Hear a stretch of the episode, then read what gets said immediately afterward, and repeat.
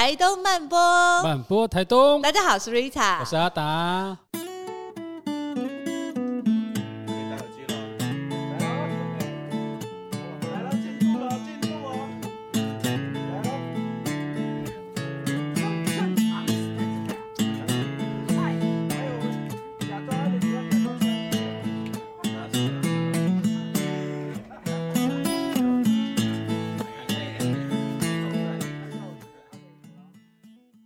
们这一次的慢吞吞观察要 call out 一个台北的家庭来到台东。之前有那个十六跟跌倒凯，还有这个薛薛他们来，但是他们都是孤家寡人的，有什么了不起？你知道要带着这种三岁的宝宝来到台东旅行，或者是甚至是到世界各地旅行，可能都很有挑战。那让我们来欢迎我们在最近刚出新书，然后也在 IG 上都很受到瞩目。我们来欢迎叮咚跟 ZZ，还有小时，我们史上最小的来宾。嗨，小时只要负责可爱就好。超级可爱，保持这样就好了哈。对，希望希望一直维持下去。是，等下可能会负责哭。对啊，可以。我们刚来在设计中心的时候，小石是只有穿尿布这样跑来跑去哦，我觉得超级可爱，太自在了。但可能那个怕这个留下这个影像，好像还是让他穿一个衣服好了。如果小石 OK，对不对？那我们来访问一下叮咚跟 ZZ，因为这一次是受到设计中心的企划邀请来到台东。对啊，是你们之前。就有来过台东的经验吗？在他还小的时候，我们就有来台东一次。可是那那时候他还没有什么意见的状态，还没什么影响力，是那种还在嫩婴，然后背着到处说走就走的事情。喝奶、睡觉、喝奶还好控制的时候，是现在就我们被控制了。哎呦喂，我们刚好有一个好朋友，他们都有在 follow 叮咚跟 ZZ，然后我们就说，哎，是叮咚跟 ZZ 吗？然后他们就说啊，他们被小食吃的死死的，立刻有发出这样子的穿，对，有被看穿，看穿。我有点紧张哎，看到那个 这个状况，因为我的儿子才刚出生，现在最近刚好快要满一岁，呃，对，慢慢感觉到他那个从嫩婴时期就是我太热了。哦，他刚刚说穿衣服太热，是不是？哦，多光多光多。这样我们要后置马上。可以。小时在台北也都会不穿衣服吗？还是在台东才开始？台东限定的，真的。从第一天开始到就开始脱，真的。在飞机上就说很热，真的。对，蛮奇妙的。然后就这几天。他就晒了黑黑黑一轮啦，嗯、对啊，离开民宿的时候也是说不要穿鞋子，哦、对，就是台东给他人这个自由，很自由。今天隔壁隔壁吃饭的阿姨问说啊，很热吗？他很热吗？嗯、我们说不是，他是喜欢自由。嗯、因为叮咚跟自己好像其实，在台北是住在乌来那种很比较靠近环境生活环境条件的比较自然的地方。对啊，对啊，对啊。所以感觉像在你们的这种喜好里面。是不是其实也很喜欢这种比较自然的空间？我个人很喜欢，我就是很喜欢户外啊，所以我也很想要让小孩子很接近自然。嗯，ZZ 看起来就比较 City Girl。对，我很怕晒太阳。第一天来我就说好痛哦，哦真的哦，晒伤了。对对对对，明明没怎么样，就觉得晒晒的很痛了。可是就看到，因为他就会觉得。这样的使用太阳或者使用山、使用海的方式，好像是我没想过的。嗯，可以这么舒服。嗯，嗯，因为它更细平嫩肉，它的感觉更多。可是它赤脚走路的时候，会觉得原来这些路可以这样子被走出来。嗯嗯，就是没有关系耶，就是跟着它走。然后它它让我们看到，原来房子跟外面草地之间的关系，就是要让别人这样子去使用的。有一种小孩子在带着大人看世界的那种，对对对，因为像我们在带孩子的时候，就我们自己教小孩子，呃，现在快十一一个十一岁，也要要满九岁，很多的时候我们在我们在创造我们自己的生活的时候，有很多经历了，不是我们自己，好像以前我们没有这样子的生活，但是在他们身上可以看到，哎。其实他们也就是我们，其实也期待过去的我们是想要这样子生活，啊、对，所以他们、嗯、他们我都就是很多时候都允许他们这么做，对对对，就开放。我就看到他这样子，我就觉得哇，太棒了，这父母亲好好 认识一下，要时常来台东。啊。我记得我们那时候去鹿野，然后访问我们有一个来宾是那个呃老孙他们，然后那时候在访问的时候，我们隔壁就邻居他们就拿一个那个橘色大桶子，然后就一个小男孩就全身脱光光在里面泡水，然后洗澡这样，然后就很舒服。然后那时候我才好像还没有就是这么适应这件事情，其实是很台东。然后所以那时候看哇。天哪，就是就这样子，然后后来才发现说，很多台东的朋友根本都把自己的儿子女儿都放到锅子里面啊，什么桶子之类，反正夏天路边洗澡，对，路边洗澡，就觉得哎、欸，这个就是好像很对他们来说是很小时候的情形，然后对我来说，我觉得是，那就是好像一个小孩子，他根本就也还没有什么认知，可是他就觉得那个对他就是一个很单纯、很快乐的行为。这样嗯，而且觉得好像在台东，什么事情都可以在路上，或是在户外，嗯、或是在自然里发生。就台北很多事都关起门来做，然后养小孩很多时候也都在家里进行这件事情嘛。然后他到这边之后，就是很容易，嗯、呃，我们去。其中一个人家庭，他楼梯走出去小石子路就是一个草皮，嗯、然后我们那时候都习惯性的到别人家，就是在家里坐着嘛，坐在地板，嗯、然后他就是会走，他就是走出了自己的路，就是一个家的环境好像是跟户外绑在一起的，不是在室内空间。丽丽刚刚说的是森林小屋吗？哦，我说那个还是那个暖竹，暖竹哦，暖竹，对暖竹，对，因为他们家也算比较。空间比较迷你，对，所以他他的本能就把他的家的使用腹地扩大了，对啊，就是没想到可以这样子。好，去哪？这一次 ZZ 跟叮咚刚好来台东，然后有设计中心有帮你们安排一个很也算很有意思的行程。首先会是去到那个森林小屋那边，刚好有参加到他们的一个僻静营，对，对不对？那那个环境跟你们。其实我觉得乌来那边好像也很也很自然啊，对你们来说会有还还是有感觉的不同吗？就是那个环境跟空间，然后跟小时有没有在呃森林小屋的时候有什么样子的，就是不一样的状态？嗯，我觉得那个我们刚刚要来的第一件最担心的事就是去森林小屋住哦，为什么？就是因为它又是有一个僻静的营，对，我们很怕小孩子吵闹会影响到别人。这是第一个很担心的，然后我们真的很害怕，就会担心他影响别人，然后让自己处于在进去都要很小心的状态。嗯，可是后来真的入住之后，我发现那个生活尺度一放大的时候，那个屋子里面随时都有人，里外都有人，还有狗狗，有猫猫。然后以前那那些会变成我的负担，我会觉得小孩子会影响他们。然后后来住了几天，到第二天我就会觉得。里面有人，有狗狗，有猫猫，都是一个很安心的伙伴呢。就是到处都有人看着他，然后它那个生活尺度就是草地啊，它外面有废弃的脚踏车，已经不能骑的，可是它就在上面玩的很开心。然后我们就第一天那个下午就在那边阳光底下，把脚踏车移到树荫下，哎，树荫下就海风吹过来，然后我们就在那边玩了一个下午。那我觉得那个那个时间蛮蛮奇幻的，就是那个下午。我觉得很满足啦。同时我在睡觉，他在睡觉。妈妈是不是很久没有这样好好的？对啊，竟然可以睡午觉。他可以睡一个很长的午觉。嗯，因为那边空间很舒服，然后外面跟外面连接就是好像都是一体的。然后小孩子应该也能感受那个很身心都被放在土地里的感觉吧。我觉得就好像就是放下去了，所以你就没有什么像台北有一点紧绷，然后或是密室。我觉得小朋友到密室都会有。想要出去的冲动，嗯，欸，可是我看到小时这样，我觉得很棒。是我台北的朋友，或者说像我哥哥的小孩，都觉得多少有一些被拘束的感觉，就可能那样的生活条件。可是像小时，他虽然是是来台东玩，可是我觉得他给我感觉是很很自由的耶，自由，对，很奔放的，然后是很很可以做自己的那种状态。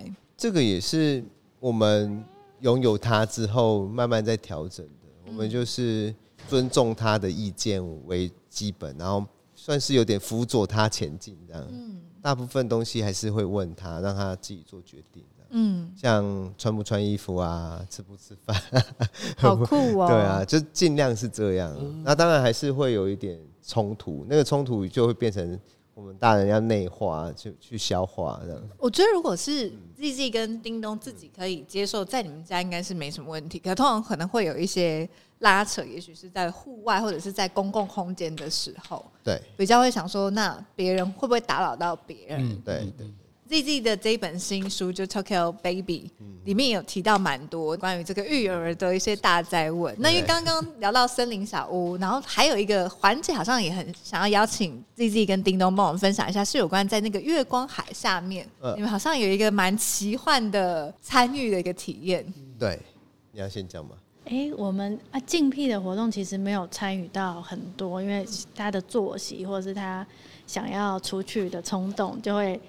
呃，顺势就没有就没有办法参与到。然后月光海那个是他很喜欢海边，然后那一天月光就有跟他先吃饱，就是满足他身体需求之后，然后我们一起也是晚一点到了那个场域，然后大家已经在泛唱，然后再看月亮从云里再冒出来那个时候，然后那个时候很安静，然后我们原本以为泛唱是要有一点仪式，就是可能要有一点信仰嘛。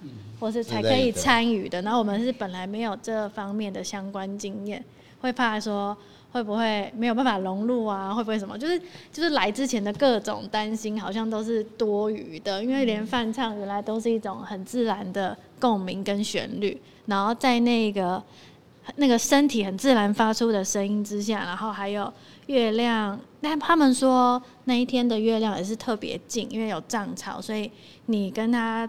的距离，还有月光跟海跟你的身体那个距离，其实那个体感很立体耶。就是虽然你们刚刚说照片拍得很好看，可我觉得照片拍不出它的十分之一嘛，或者百分之一。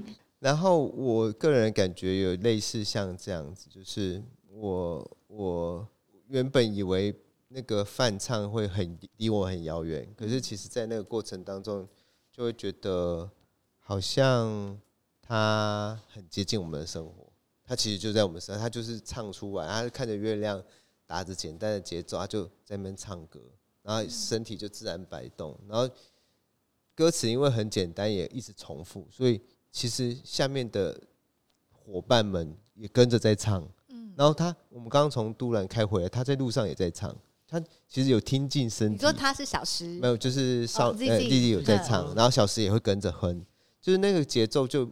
莫名的就写到我们的生那脑子里面吗？对，就很我觉得那个蛮奇妙的感觉。再来就讲月光海，我觉得月光海也是很很神奇，就是呃，他一直想要踏进去那个海里，他一到海边就很想冲进去了，可能我们阻止他，他就在那旁边挖沙。后来是范唱老师，就是到一个阶段，他就自己走到海边里面去，然后我们就牵着手往里面走啊，它中间有一个沙丘。那沙丘就是因为涨潮就吸满了水嘛，然后海面就已经波光粼粼，然后他们两个踏上去的时候，每个脚印都会发光的感觉，嗯嗯、好美哦，很奇幻。但是想要拍，一直想要拍，可是其实回来看还是没有没有办法达到看到的样子，就真的是看一次就就爱上了。真的，欸，这个我想要跳开来问 问叮咚一个问题，就是因为你。基本上在不管 IG 或者是书，你都是当那个摄影者嘛，因为这个也是你原本的专业。对。可是你会不会有一个感觉，就是你好像一直是那个要去追寻跟记录的人，有时候你会没有参与在其中，嗯嗯，或者是说反而少了你自己的那个那个那个画面在里面，对，会不会？呃，我我其实不会有这种感觉啦，对我其实就。很习惯用第三者的角度去看自己的生活，嗯、对。然后可是这次月光海，因为我们要走的时候，他不想走，嗯。然后有一点说，我不要走，我说那爸爸再带着你进去跑一圈，嗯。啊，那个跑一，对，有一只，记得记得你记得，其实就是跑进去的那一第一圈的时候，看到一只很长的木棍，然后我说那个是蛇哦。然后他就说那是蛇哦，然后我们就再跑第二圈再去看那一只蛇，所以他还记得。嗯，对，所以其实是一支木棍而已，就白白的，是月光下就白白的这样。嗯，对啊，然后那个那个跑那两圈也是也会变变成我我会记得的事。虽然影像我拍的时候是前半段的事，可是后半段这跑那两次我我就会记得的。嗯，对，我觉得我我的影像的延伸都是这样。那一次除了在整个行程，除了前面在森林小屋之外，后面也到了台东两个非常有意思的家庭，一个是那个丽颖，就是巷子里的甜点屋，因为丽颖他们一家就是有三个。男孩子嘛，然后就是说开玩笑说是男生宿舍，然后另外一个第二个家庭是暖猪，就小猪他们跟一蹦他们是三个女孩子，刚好有一个对照组。那这个男生宿舍跟女生宿舍，叮咚，你们跟他们一起交流，或者是在他们参与的过程当中，有没有什么你们印象比较深刻的事情？我呃嗯，两个家庭都给我们蛮大的，该怎么讲，就启发。我觉得启发很重要，就是给我们很大的启发。嗯、然后像丽颖，丽颖让我们感觉她是很温柔的人，嗯，对。然后她讲话就柔柔，可是她又有很多的想法，会一直跟你分享。嗯。然后当天晚上吃晚餐，一起吃晚餐的时候，小时也是有一点点累了，然后他开始吃饭有一点不太好控制，然后丽颖就坐在他的斜对面，然后一直跟小时用夸奖的方式跟他讲话，就说。就说：“哎、欸，我没有看过这么乖的小孩耶，然后他吃的很好，很棒哎，嗯、对啊。然后在跟他讲的时候，同时在看着我，跟我稍微挑眉一下下，嗯、说我在讲话给小石听。嗯，然后那个过程，我就其实那个蛮过程蛮感动的，就是因为其实我我可能因为一直在带他嘛，然后你会觉得你你一定会有不小心口气不好或者什么的状态。嗯”所以你会一直在检讨说，那他会不安的原因是不是因为我们讲话不好听，然后我们自己不知道，或我们脸都没有笑，然后他会有一点不安。对，然后我就觉得阿丽她跟她小孩子的关系，跟三三个男生的样子都都很温柔，然后就可能就真的是因为他这些讲话的方式或对待的方式变得很很很赞。所以其实小孩真的跟受爸爸妈妈影响很大，因为。我们也觉得很好，很有意思的地方是，丽颖她生三个小男生。对，照道理来说，我们想象那个男生宿舍应该是超疯狂，对，各种那种 king kong king kong 这种 能男生的能量。但其实反而丽颖的小孩是温柔，很温柔的。对，那反而小猪他们的三个女儿是比较野的。对，对，刚好不太一样。对，这件事真的也是有很让我们很冲击这样子。怎么了？怎么啦，小蛇？我完全懂。来看我呀！以前也是这样。好，我们觉得我们很 life，我们就可以来聊这个。刚刚我们录到一半的时候，小石就比较比较想睡觉嘛，然后就回来的时候又踢到那个线，然后所以现在弟弟去安抚他，然后其实。当然，叮咚跟 Z 的角色不太一样，可是其实我很有感，感觉就是我们，我刚刚才跟那个杰哥在聊，我就说我们呃，今年刚好六月的时候在练少举办一个大活动，然后我是那个活动的统筹，然后我们在前天晚上，我们就是线上康扣，就是大概有三四十个人，大家就是因为隔天要活动，然后就是等于说最后。大家再顺一次那个流程，对对对。然后那时候是我带我儿子，可是我老公他就是店里面收完店之后，他就会去跟我们集合。可他那天他就是用的比较晚，对。然后我身上带的奶粉啊又不够，我要等我老公来支援。然后我跟他讲说：“哎，儿子奶粉喝完了，请你赶快进来，就是请你赶快买来这样。”可是他就是又被店务所。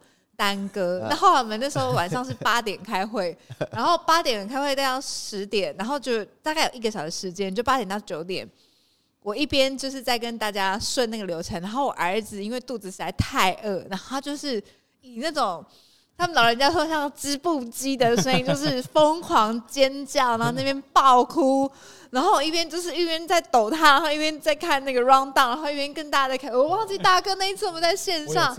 我那次超崩溃。线上的吗？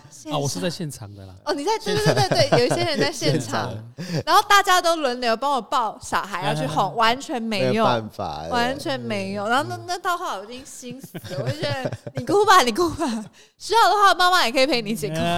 那是最后办法，可是不是最好的办法。对，我觉得哭有时候就也很蛮羡慕小孩子，他要哭就哭了，他也没有在管什么那个。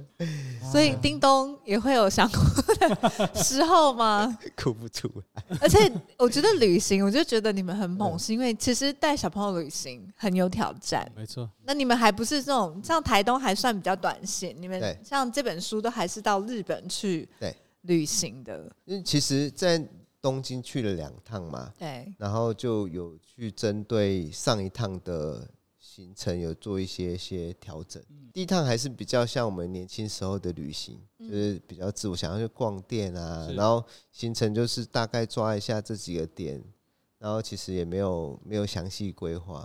然后第二那次去就觉得哦，好像蛮多时间在大家不愉快的。然后第二次我太太就是发挥她编辑的能力。他就连挑住宿的地方，连挑食物的地方，连挑去的景点，都是一个很完整的。就是他如果到这边没有开，那还有什么选择？他都选想好了，所以第二趟就会觉得很舒服，然后住的环境也比较开阔啊，比较适合，比较适合，比较适合家庭的感觉。我们后来才会觉得，其实家庭旅行就是从内心要开始改变。对你的样子啊，选点啊，选方法啊，都是要一点改变啊，你就会很舒服啦。对，你们没有被第一次打倒？打倒、喔？哎、有的爸爸妈妈可能就第一次去太 太惨烈的，就觉得说，我们以后还是等孩子大一点再出国好了。对，我们第一次有吓到啦，所以我太太日记就是在厕所，就是每天晚上我们睡着，她都在厕所写写写写笔日记啊，写很多写很多写很多啊，我们就是很多。那个笔记上可能很多泪泪痕，是是 的。我觉得人在痛苦的时候灵感特别好嘛，就可能是这样。然后第二，我们第二趟是因为我也是工作，我们蛮多旅途都是因为工有一个工作在身，然后我们就把前后都在加长，让它有适应期嘛。对，像这次台东也是前后加长，让小小朋友可以有有适应期。然后东京那次也是啊，我们就彻底改变一下我们的方法。然后觉得这个，因为就就真的是很多网友会来问说该怎么办，带小朋友要不要带推车，就是很细的问题。嗯，然后我太太就好像，她就觉得好像不能单一的回答，她觉得要回答就是一个统筹的感觉，就是她整个心得，从第一次跟第二次的心得，跟小朋友怎么一起出去玩好玩的心得，感觉是要有一本像 guide 的东西，对，所以她才出了这本书。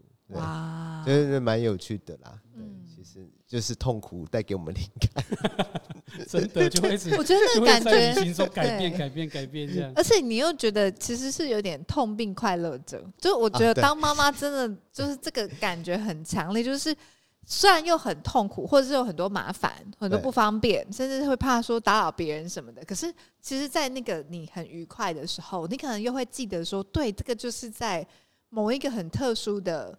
场景，因为一起旅行，所以才会有机会可以在这个当下，对，才会遇到。可是有时候很多这种内心的什么反思还是什么的，就会就是这件事情已经过了，然后才会去思考说，哎，我那下一次怎么办？对，下一次要怎么办？而且我觉得小孩很难的是，就是你可能慢慢的你在这一次的经验学到教训，然后你知道说下一次你可以怎么调整，可是你发现他一直在变，对啊，他一直在升级，对啊，对啊，对啊，对啊。追不上他的速度。是像像像我们 像我们家的办法就会是找多一点人出门吧，就就是找那个就是像我们同职性的家庭这样，就是他们有同才哎小朋友的小朋友的群一群这样，他说哎我们一起出去的话，其实就会有玩伴，我们其实不用太。顾虑到说，我担心他，哎对、欸，待会肚子饿怎么办啊？然后没有他无聊的话，他没有玩伴怎么办啊？这件事情这样。而且其他爸爸妈妈也可以互相 cover，比如说帮忙顾一下小孩，嗯嗯、或是比如说，哎、欸，你没有带到小朋友吃的，哎、欸，他们都有是什么器材设备之类的。对我们这次跟暖，昨天晚上跟暖族他们一家出门嘛，嗯，然后最后也是，就是我们在西边玩的时候，姐姐就开始牵小石走路那一幕我。从后面看到，觉得哇，很棒哎！然后但那只是一个开端，然后他们就在一个小水洼，下面都是水草啊。再说在这边煮菜啊，然后三个三个姐妹就轮流来跟他玩煮菜的游戏，然后他就一直去捞菜。然后到了晚上吃饭，我们真的是可以吃吃完饭还可以跟他们小猪跟一帮。一帮一起聊天呢，很很安稳的聊天，都不用管外面，因为姐姐都带他们挖沙挖外面的土啊什么，这个真的是我们以前没有想过的。对对，就是好像一起育儿，好像真的会彼此简简单很多。对对，因为我也因为我也发现，在那个小孩啊，就像我们在带孩子的过程当中，小孩跟小孩在一起的时候，其实你就会看见小孩子跟小孩子在一起，他的特质会慢慢的被。凸显像像我女儿也是这个样子，我女儿就是呃跟小孩子在一起的时候，她就会很喜欢照顾孩子，你就可以开始，你就知道哦，她是那么温暖，然后她从小就志向说她以后要当幼儿园老师，对，她就她就就觉得她是一个很善良啊，然后很温暖的那个。我女儿这样，对对，儿子就是超棒的，真的超棒的，没有缺点的女儿。他今天应该把她带来，讲你啊，讲好话。那些阿贵姐姐应该在旁边跟小小石玩才对，对对。今天就顺利了。那这一次来台东，GG 跟就是叮咚，有觉得有特别惨烈的时刻吗？除了好的好的，刚刚好像就是最惨烈，刚刚是最惨烈。像每天都有一个这个时刻，一天一天一惨烈，要睡觉要休息。呃对，就是休息的时间好像比较没办法抓的这么准。可是其实就是生活的尺度变宽了，我觉得大部分都是很快就可以被解决的。对对啊，因为可能真的外面很大，然后哭声就会变很小。如果在家里有没有哭声一样的大哭声，搞不好就会觉得回荡在那里面，觉得很烦。而且去去的家庭，我觉得好像一进去都马上被接纳，所以就算他有一些状况，好像大家都可以互相理解，就不会被心理被放大那么大。可是我们会检讨说，我们也不要影响他的情绪，就是他不他状况不好的时候，就也不要。就是我就会很负面，就会说今天要结束了，就是要收工了，或者是是不是要回去了，没有办法再工作，或者没办法再会打扰别人家啊什么的。然后后来就觉得。其实大家都蛮温柔的，在看待小孩子的这个突突发状况。然后我们还说，像丽颖他们那么温柔，应该就是因为他们夫妻很温柔。然后小时会这样，就是我们两个都很难搞，我们自己活该，自己反省。我们就每天都在晚上回反反省。对，就是我们自己这样子，没办法。GG 跟叮咚看起来是超 nice 的爸爸妈妈耶。对啊，我觉得真的当爸爸妈妈太不容易，要其实反而好像要给自己多一点掌声，对，对不对？不然你们已经就是感觉给已经都很尊重小朋友了，然后还是一边在反映说，可能自己。没有处理好，自己很难搞，这样、嗯、哇，眼泪默默流下来。旁边工作人员都哭成一片。有刚刚伙伴就讲说，他想到他们，他小他自己小时候可能也是会突然哭，突然有一些情绪很感伤，然后就说他就是都怀疑说他以前妈妈怎么怎么撑过来的这样。那刚刚因为叮咚有提到那个他印象，你看过？那你换一本好不好？换一本，欢迎这本，那再给你一本好不好？说如果 ZZ 可以的话，你也可以分享你在台东比较印象深刻的场景，或者是在丽颖家，或是在小猪他们那里。小猪家，我们回去的时候就一直说，就没办法想象，就是我们有爬到那个二楼，然后看他们睡觉的大小。那时候觉得可能是二楼比较大，没有，就二楼就是真的是睡觉的高度跟宽度，然后几个女生这样躺完，其实坐起来要做其他事情，他们后来他就说就是在。一个地方多功能空间，嗯、就是在柜台前面，就是写作业、吃饭，然后延伸到平台，然后我们就一直有点难想象那一个空间怎么样，一家五口一起生活。可是其实后来就发现，哦，就是平台延伸出去，就是生活尺度、空间，然后跟自然一起应用的方式，我觉得。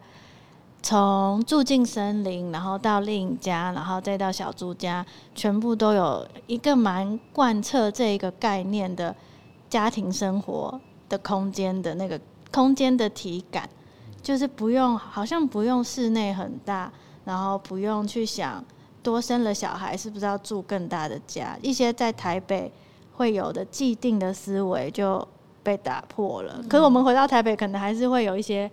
我们就想，好像回到台北还是会有想要拥有，或是想要有更宽的尺度，因为自然不够吧，所以你室内就一直想要很多，或是你要有一些育儿的工具，或者是要买一些东西，好像都是必备。可是来到这边，觉得好像草地也可以，然后有木平台，有连接到户外，有楼梯，有石头。就那个使用的方式变得好好大哦，嗯，嗯，然后不用不用拥有，因为他们都会在。对，哦，我觉得刚刚 Zizi 讲一个字，突然有点打动到我，就是不用拥有这件事情，嗯，因为好像大自然其实是。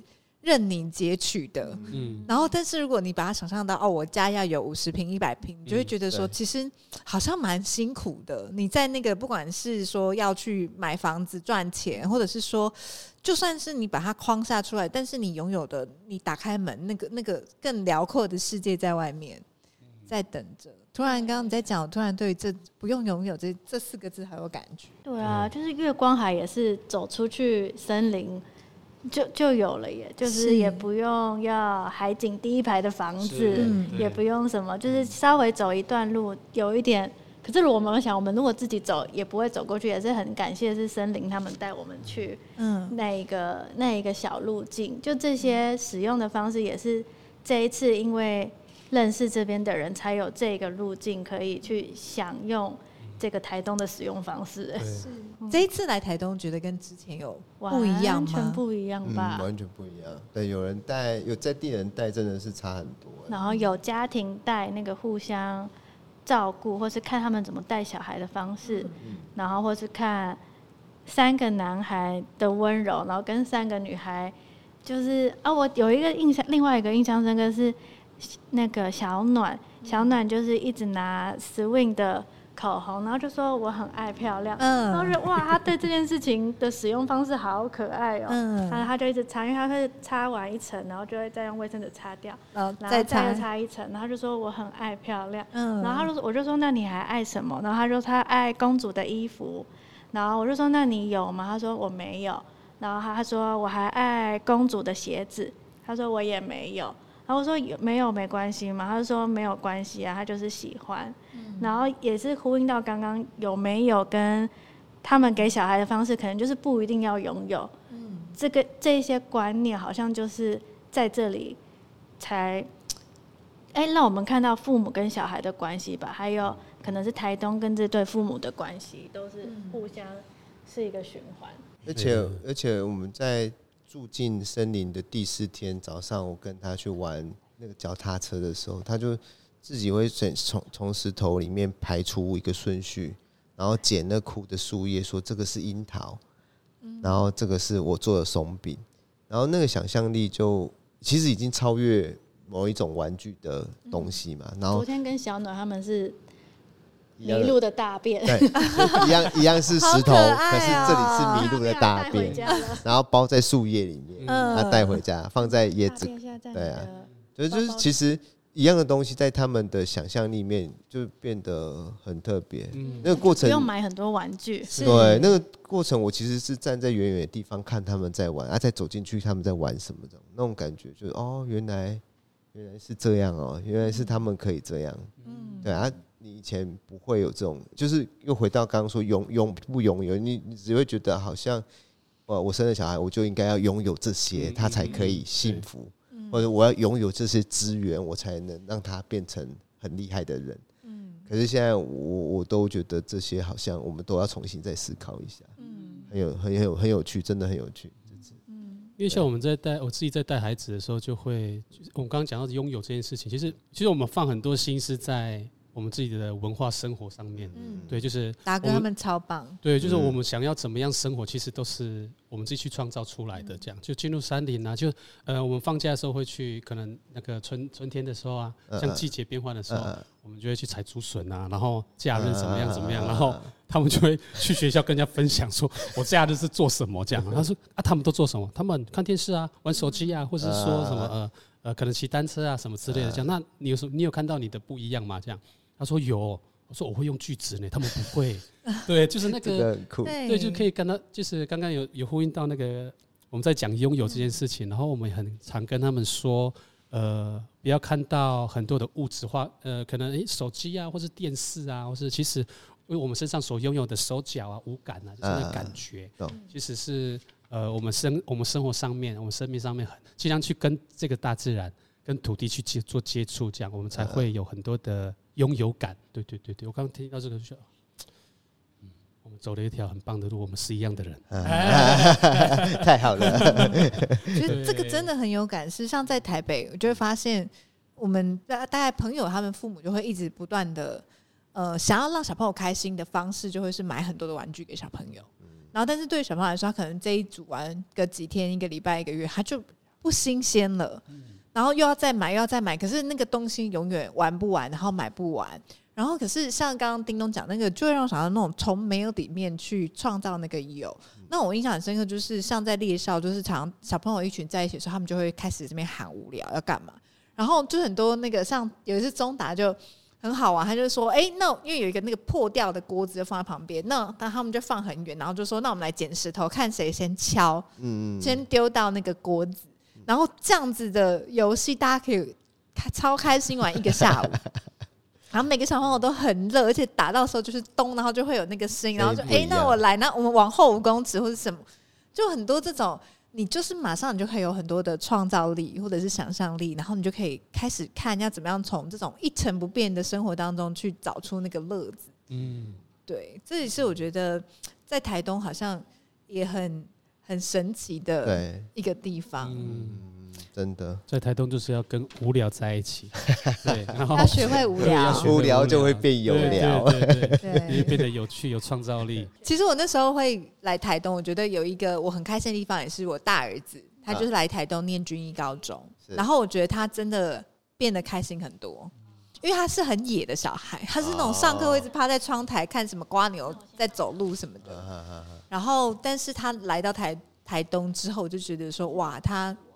就是那个那个野去找到一个承接他的空间，嗯嗯嗯，对。那这边有一个问题想问，关于 GG 跟叮咚，你们会不会有考虑，也许有一天会搬来台东啊，或者是除了你们原本现在住的地方，其他的地方？我个人都有想要移居的想法。想移居去哪里？台东当然是我我其实是一个选择。对对对对对，真的。我几年前就有来看过，还没有认识他们。一跟还没有认识小石之前，小石还没出生之前，对对，我就来过了。可是 GG 是 City Girl 啊，那怎么办？对啊，所以所以其实我我我也知道，我尊也有很尊重他，所以我没有去强迫他。所以这一题可能 GG 会比较有挑战，对他他挑战比较多，对我挑战比较多，但可能就是像你说，可能学校这件事情就会是一个。